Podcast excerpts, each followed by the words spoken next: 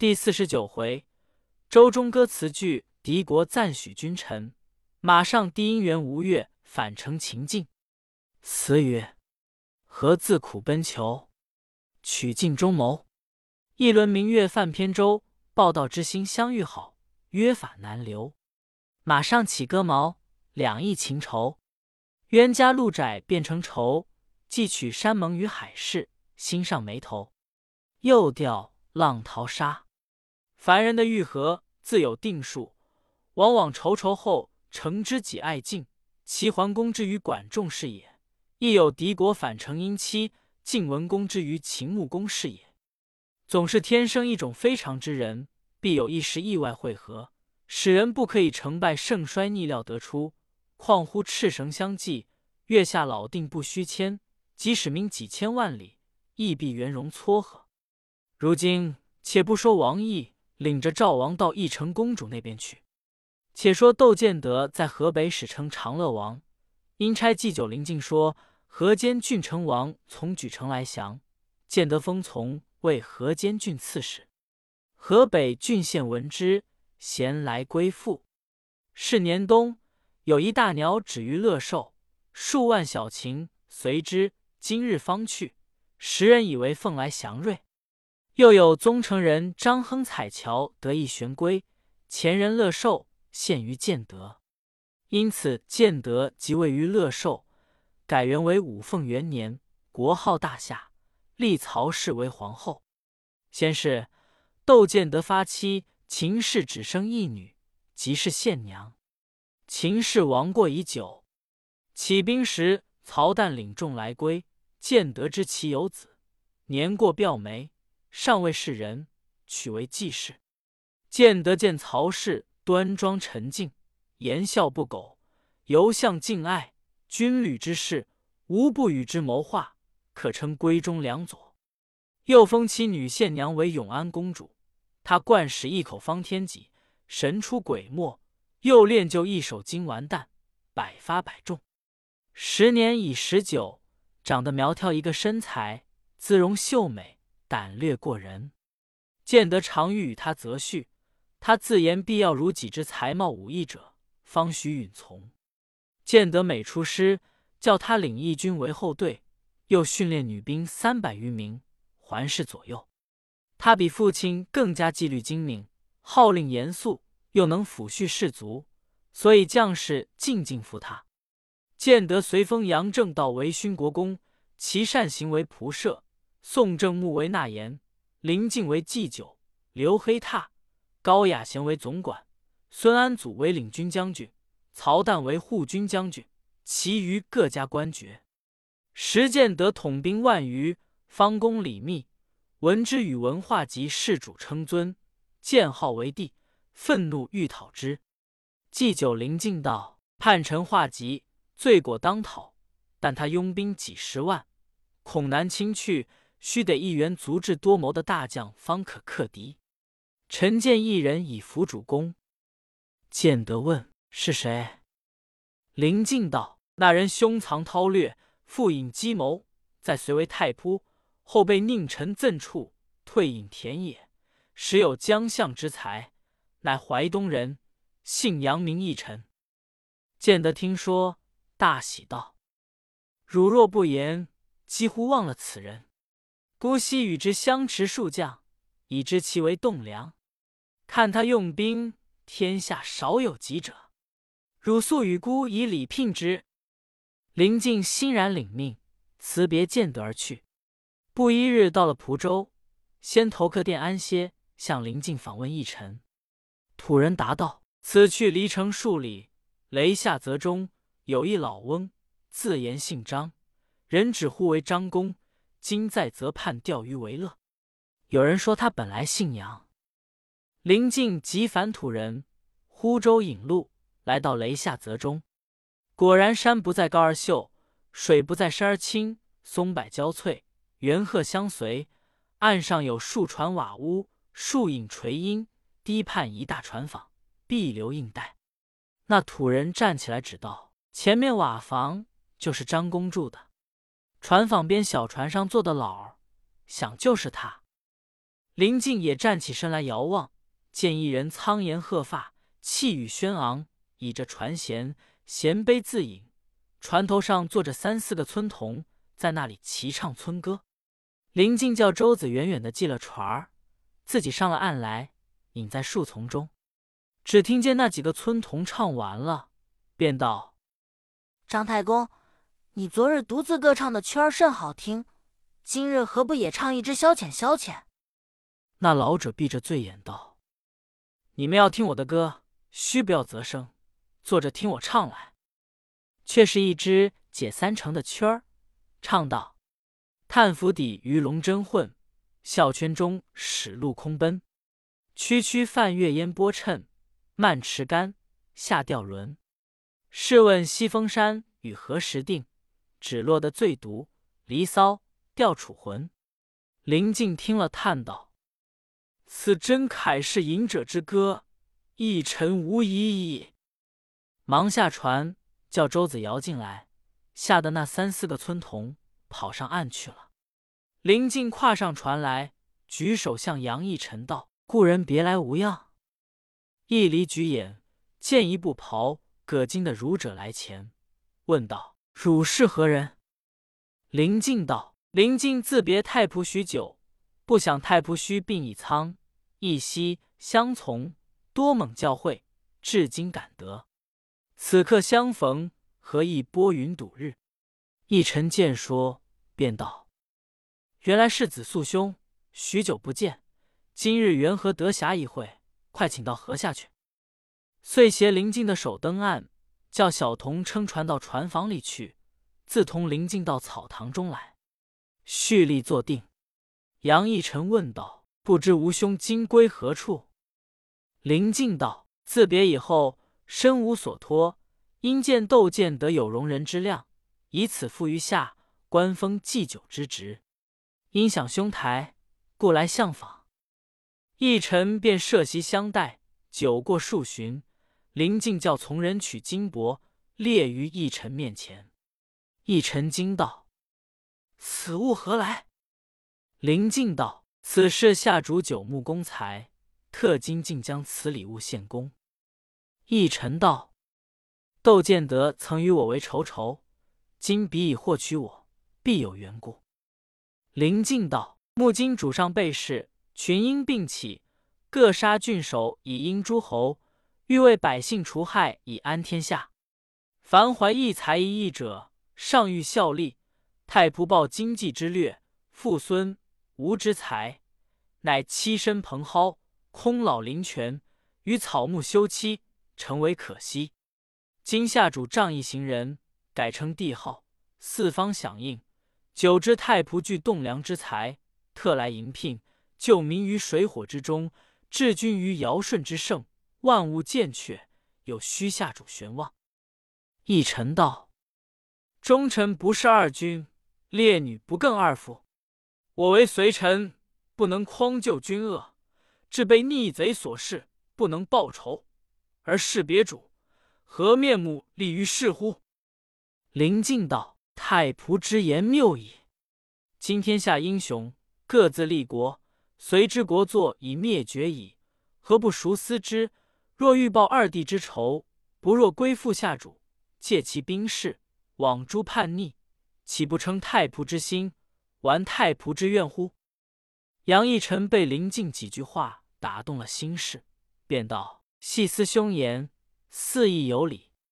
闻得见得能曲节下士，又无篡逆之名，但要允无三事，即往从之，不然绝不敢领命。”林静问：“何三事？”义臣道：“一不称臣于下，二不愿显我姓，三则擒获化吉。”报了二弟之仇，即当放我归还田里。林敬道：“指这三事，下主有何不从？”义臣见说，即叫人收了礼物。林敬即便告别。义臣主道：“此去曹蒲山，有强寇犯院及其骁勇，领到数千；远靠泰山，以为巢穴。逢州抢夺客货，现今山寨绝粮，四下飘掠。”兄若收的范愿回国助阵军威，足能灭许。杨义臣向林敬附耳数语，林敬点首，辞别下船。石窦见得朝夕训练军马，欲征讨化吉，忽报唐秦王差那言刘文静赍书曰：“会兵征讨化吉。”见得看罢书，书中只不过约兵同至黎阳河角化及，便对文静道：“此贼无疑有心讨之久矣，正欲动兵。凡那言回报秦王，不必远劳龙体，只消遣一副将，领兵前来。”与孤同诛逆贼，以谢天下。文静道：“臣奉使时，秦王兵已离长安矣。”文静辞归，见得进宫。永安公主问道：“唐使来何事？”见得道：“秦王有书来，约同会兵征剿化籍，否与众臣计议，约他即日起兵。”永安公主道：“依女儿的愚见，父皇。”未可急行。今北方总管罗毅心附于唐，截我后路。魏雕儿又拥兵数万据守深泽县中，自称魏帝，劫掠既定等处。数年来与他相待虽好，尚难靠托。莫若乘其不备，袭而击之，除却后患。后临晋回来，然后举事，此为万全之策。曹后一身赞献娘之言为是。见得道，吾自有计较，你们不必多言。即日见得调精兵十万，命刘黑闼为征南大将军，高雅贤为先锋，曹旦与建德为中军，永安公主为和后，孙安祖等与曹后留守乐寿。又选歌舞女乐十二人，差人送献魏雕，令其北拒罗邑，东防夷狄，许他诛灭化及后。将随宫嫔妃食物相享，雕儿大喜爱之，信见得有寄托之心，骤溺于酒色，坦然无疑。何知见得统领精兵，偃旗息鼓，夜行昼伏，直奔深泽，把兵围守城池。雕儿尚在醉梦中，被何坚使王从旧部将官授，怪雕儿傲慢无礼，不肯重用，便杀雕儿，献城投降。建德以为居其上而陷其地是不义之人，意欲斩寿。王从再三谏止，使官寿仍旧居王从部下。雕儿将士个受官职，所虏子女悉经放孩。金帛尽赐将士。远近闻之下，主有不杀之心。人民乐服，议定等州，进来归附。建德兼并三军，声势大振，遂杀向冀州而来。冀州刺史屈棱果敢有志，使一百骑设法防守，后因力竭城破而降下。建德封棱为内史，移兵进攻罗邑。却说罗议员是一员宿将，年过花甲，精神倍佳，与老夫人秦氏齐眉共守。他手下有精兵一二万，被随主旨议下来，东调西拨，提散了万余，只存六七千人马。亏得其子罗成年少英雄，有万夫不当之勇。其父传授的一条罗家枪，使得出神入化。父母要替他定音，罗成以为终身大事，虽系父母主之，还需我自检责，因此蹉跎下来。时罗成听见哨马来报，建德统大兵到来，便对父母道：“窦建德不知厉害，统重兵来侵我境。”而意欲乘其未立营寨时，待儿领二千人马迎上去，先杀他一阵，挫了他些锐气，或者知我们厉害，退军回去，也未可知。罗老将军道：“汝年少，带着血气之勇，要想轻举妄动，甚非他日为将之道。我自有击退他。其急众将，插标下左营总帅张公瑾，需精兵一千。”埋伏城外高山之左，听城中子母炮起杀出，敌住建德前军。差右营总帅史大奈领精兵一千，埋伏城外高山之右，听城中子母炮起杀出，敌住建德中军。差儿子罗成叫他领精兵一千，离城三十里独龙岗下埋伏，看建德败下去，冲杀其后队，劫其辎重。自己同薛万彻、薛万军二将在城中守护。二将同罗成各自受计，领兵出城去了。却说窦建德统大兵直抵州城，先锋刘黑踏安了营寨，见城中坚闭城门，不肯出战，只得在城外辱骂。后见得大兵既至，求战不得，便设云梯上城攻打。不期城上火炮火箭齐发，云梯被烧，只得退下。建德又安排数百辆冲车鼓噪而进，城内令铁锁铁锤。绕城飞打，冲车皆折，百般计较，城不能破。相持了数日，士卒懈惰。一夜三更时分，罗毅密传将令，吩咐薛万彻、薛万军兄弟二人传令三军饱食战饭毕，人各衔枚出城。来到下寨，夏兵正在熟睡时，只听见一声炮响，金鼓大震，如山崩海沸一般。此时，窦建德在睡梦中惊觉，忙披甲上马，亲随邓文信慌忙随后。冯薛万彻杀入中军，把文信一刀斩于门旗下。窦建德如飞敌住薛万彻，高雅贤敌住薛万军，刘黑闼敌住罗毅。六人正在酣战之时，只听见子母炮三声，山左山右伏兵齐起。建德之势中计。如飞奔营，退回二三十里。众军士喘息未定，忽听得山岗下一声锣响，一员少年勇将冲将出来。先锋高雅贤欺他年少，把大刀直砍进去，被罗成把枪一逼，早在高雅贤左腿上中了一枪。高雅贤腹痛，几乎跌下马来，亏得刘黑闼接住，战了十来合，当不起罗成这条枪。如游龙取水，直射进来。建德看见，恐防有失，前来助战。罗成欲觉精神倍佳，向刘黑闼脸上虚照一枪，大喝一声，斜刺里把枪芒点到窦建德当胸来。建德一惊，即便败将下去，直杀到天明。只见幕后一队女兵排住阵脚，中间一员女将。头上盘龙裹额，顶上翠峰衔珠，身穿锦绣白绫战袍，手持方天画戟，坐下青鬃马。罗成看见，忙收住枪，问道：“你是何人？”县娘道：“你是何人？敢来问我？”罗成道：“你不见我旗上面的字吗？”县娘望去，只见宝道上中间。绣着一个大“罗”字，旁边绣着两行小字：“世代名家将神枪天下闻。”县娘道：“莫非罗总管之子吗？”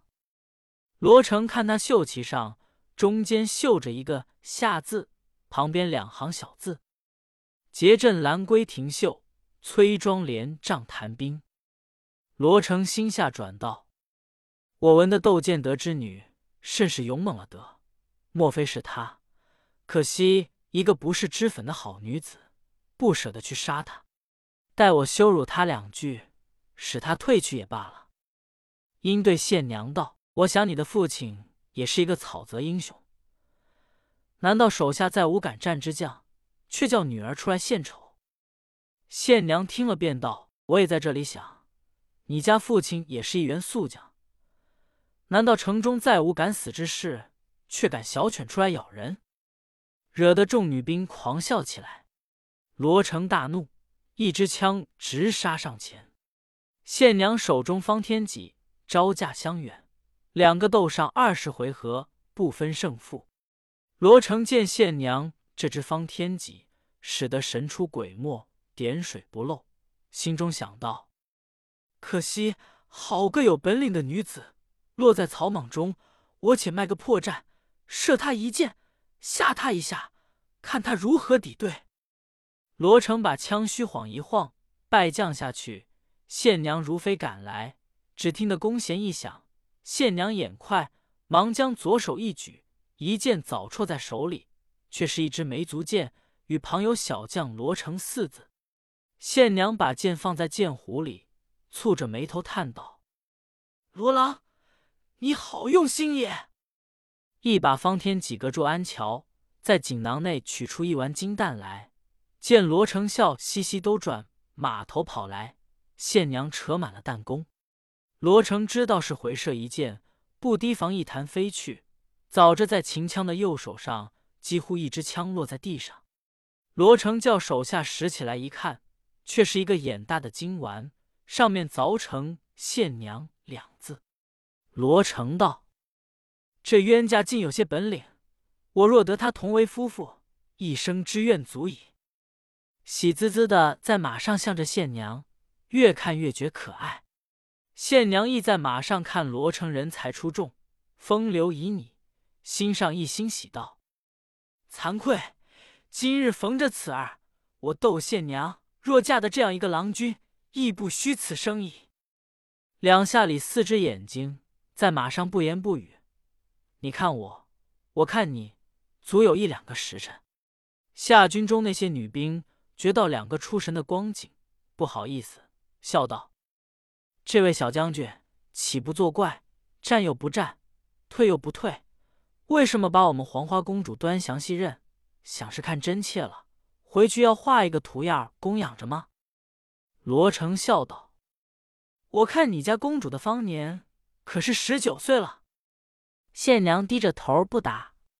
一个快嘴的女兵答道：“一屁就弹着。”引得县娘也笑将起来。低低的问道：“郎君青春几何？”罗成答道：“刀长二春。”县娘又问道：“春轩并茂否？”罗成答道：“家祠五十九，家言六十一。请问公主良缘何事？曾于归否？”县娘羞涩涩的低着头下去不开口。又是那个女兵说道：“我家公主实未有人家。”有怨在先，正要说出来，县娘把双眉一竖，那女兵就不敢开口。罗家小卒道：“既是你家公主与我家小将军一般未有订婚，何不说来合成一家，省得大家准日厮杀？”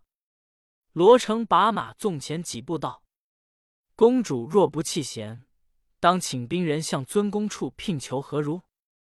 县娘道。婚姻大事，非儿女军旅之间可以妄谈。郎君若肯服从，妾当守身以待。但恐郎君此心不坚耳。罗成道：“皇天在上，若我罗成不与斗士。”忙问：“请问公主尊字？”县娘道：“今晚上你没有见吗？”罗成又重新说道。我罗成此生不与窦氏、县娘为夫妇者，死无葬身之地。势必县娘见罗成说是真切，不觉泫然泪下，道：“郎君既以真心向妾，妾亦生死以真心候君。但若尊翁处请人来求婚，父皇断断不从。”罗成道：“若如此，我向何处求人来说？”县娘想一想，道：“郎君认得隋太仆杨义臣乎？”罗成道：“杨太仆是无父之好友。”县娘道：“此人是父皇所敬畏者，待我们去灭许后归来，郎君去求他直磕，断无不妥。”正说完，只见后面陈阳杀起，女兵说道：“我家有人来了。”县娘拭泪道。言尽于此，郎君请转罢。大家都转马头，未远一箭之地，县娘又撤转头来一望，只见罗成又纵马前来。县娘只得又都转马头问道：“郎君既去，为何又来？”罗成道：“虽陈公主真心见许，还需付我一件信物，以便日后相逢祭宴。”县娘道。不必他求，君家一使，安当谨藏？妾知今晚，君当藏好，便可宴矣。罗成只顾把马近前，犹依依不舍。县娘道：“罗郎，你去罢，切不能顾你了。”一手掩面，别转马头而去，随借女兵不许漏泄风声。行不多几步，原来窦建德因县娘不回，放心不下，又差曹旦领兵来接应，大家合兵一处回去了。罗成也望见前面有兵马到来，只得长叹一声，奔回冀州。正是相思相见知何日？此时此际难为情。